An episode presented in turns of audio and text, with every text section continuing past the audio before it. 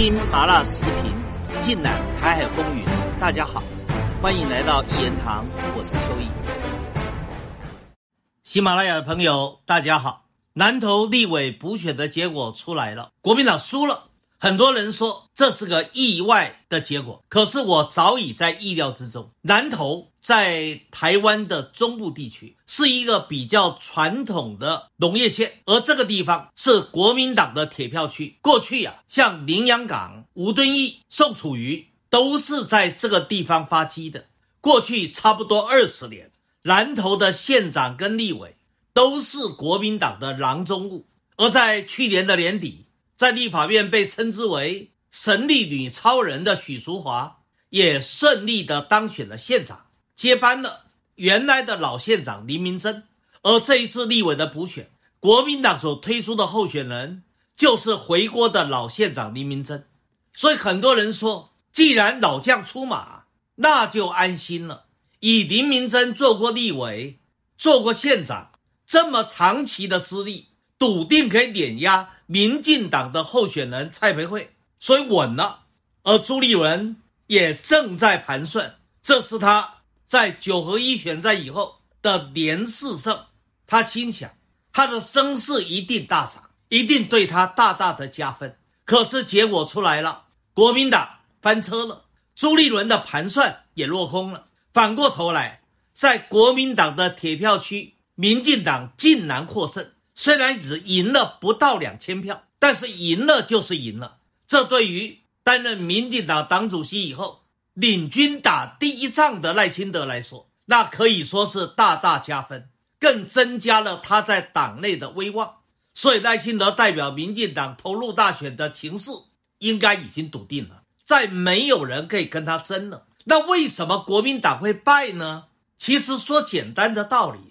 为什么我可以预料到国民党会输？因为打从九合一选战国民党赢了以后，国民党就欢欣鼓舞，陶醉在胜选的愉悦之中。内斗内行的老毛病又犯了，年轻的斗老的，资浅的斗资深的。朱立伦还故意引诱郭台铭跟侯友谊的人马去互斗，这一种内斗内行的作风，引起了台湾人民的厌恶感。国民党的好感度快速的下降，再加上赖清德知道这一仗不能输，他要把民进党从连败的阴霾之中给拉出来，所以真的叫做卯足全劲，一定要打赢这一仗。一个还在陶醉，另外一个是卯足全劲，最后的结果叫逆袭。而这个逆袭成功，会不会对明年一月的大选发生关键的影响？我认为是可能的。我归纳成四点来说好了。我第一点要先谈朱立伦。朱立伦原来的盘算很简单，他原来的盘算就是引郭台铭入局，用郭台铭的声望来压侯友谊，让侯友谊知难而退，打退堂鼓，然后再用国民党的条条框框来卡住郭台铭，不让他回国民党，或者即使回国民党也来不及参与大选的初选。所以这一来，侯友谊、郭台铭都被他干掉了，鹬蚌相争，渔翁得利。朱立伦认为他就是这一个会盘算的渔翁，然后再透过初选轻松的打败赵少康跟张亚中，那他就取得了大选的门票。这就是朱立伦的如意算盘。所以当郭台铭屡次催促朱立伦说：“赶快定下一个让郭台铭回国民党的办法。”朱立伦始终采拖字诀，他总是说等三月四号以后再说吧。三月四号什么概念呢？三月四号其实就是蓝头立委补选的开票日，所以朱立伦本来脑海中认为这一局是稳赢的，结果呢翻车了，国民党输了，被逆袭了。所以这一次最惨的应该就是朱立伦了。他算了半天，机关算尽。最后把自己算没了，他跟大选的距离应该是越来越远了，我都不好意思说他已经出局了。接着再谈侯友谊吧，侯友谊呀，没有错，是国民党里面人气最高、支持度最高的、胜算最高的，而且他又是台湾最大的票仓新北市的市长，所有的客观条件都对他很有利。可是麻烦在于侯友谊的性格。侯友谊是一个非常保守的人，有时候保守到胆小，我都有时候怀疑他过去怎么做刑警大队长，或者就是因为做惯了刑警以后，见到可怕的事情多了，胆子就越来越小了，所以他总是考虑的比别人更多。侯友谊啊，看到民进党狂打林明珍，他想啊，他要避开战火。要跳到安全圈，所以就跟林明珍做切割，甚至在选前最后一夜，也就是最关键的最后一个晚上的造势大会，国民党所有的县市长全员到齐，就缺一个人，叫做侯友谊。侯友谊缺席了，找不到人，躲起来了。大家马上想到，这不是当年侯友谊对付韩国瑜的办法吗？就是想切割嘛。有好处就来，有风险就避，这就是侯友谊的性格。而偏偏最后林明珍只输了一千多票，所以很多国民党的支持者在追究责任，他们就说了：你如果侯友谊最后的一页跑来力挺林明珍，以你侯友谊的人气，帮林明珍再拉高个两千票，有什么困难呢？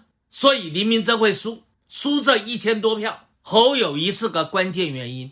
这一点来说，侯友谊一定大大失分，所以我在这里做个预测好了。过几天民调会出来，侯友谊的支持度一定下跌，而且下跌的幅度可能还不小。我接着再谈第三点，谈郭台铭。郭台铭啊，跟侯友谊性格不一样。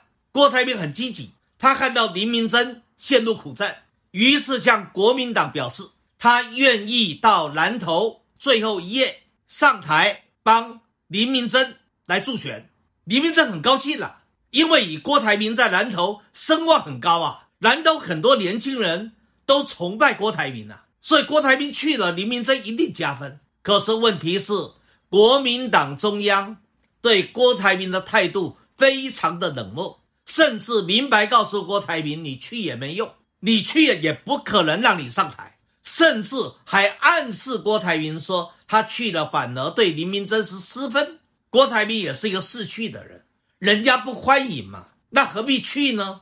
去了反而丢脸，闹得大家不愉快，所以郭台铭就打了退堂鼓，就不去了。其实这整个的安排一定是朱立伦下令嘛，下令要卡郭嘛，依照老郭的个性，笃定激怒他。我认为受到这么多的挫折，郭台铭应该看清楚朱立伦葫芦里卖的什么药。郭台铭很可能选择。不回国民党了，而柯文哲正在跟他招手，那还不如跟柯文哲合作，以郭科配的方式来投入大选。那这一来的话，糟了！既然有郭科配，那国民党不管推谁，蓝营等于分裂了。分裂的蓝营怎么跟赖清德去争呢？那不等于保送了赖清德吗？好，我再来谈第四点吧。第四点我要谈的就是赖清德了。赖清德。当上民进党主席第一仗就是南投立委补选，所以他知道他有输不得的压力，他把他整个政治生命都赌下去了，几乎每天都往南投跑，跟着候选人蔡培慧到处造势。一个星期，他大概陪着蔡培慧三十几个场啊，他的努力有收获了，把士气拉起来了，在国民党的铁票区让国民党翻车。民进党赢了，民进党是很需要这一场胜利的，因为从去年十一月二十六九合一选战，民进党大败以后，连续几场败，民进党内部士气非常的低落。而这一次南投立委补选竟然逆袭成功，民进党欢欣鼓舞，士气大振。当然，赖清德大大加分，对于他大选的胜算也大幅度的增加。听完了我上面分析的四点以后，大家应该知道，这虽然是一场看起来似乎微不足道的地方选举，可是它却是一个蓝绿之间情势逆转的很重要的分水岭之战。在这一场选战之后，我认为国民党极可能由盛转衰，而赖清德也因为这一场胜利威望大增。再没有人可以挡他，即使蔡英文有这样的想法，也必须要戛然而止。除非国民党受了这一次败选的教训，好好的改掉内斗内行的老毛病，他才有可能扳回这一局。可是国民党的酱缸文化就是如此，你叫国民党不内斗嘛，那他就不像国民党了。国民党因内斗，在大陆输给了共产党，在台湾又因为内斗又输给了民进党，而且真的叫死性不改，才有一点点。好的胜算，国民党的这一个内斗内行的老毛病就跟着来了，这就是国民党。今天谈到这个地方，更精彩的内容，下一集里继续的说。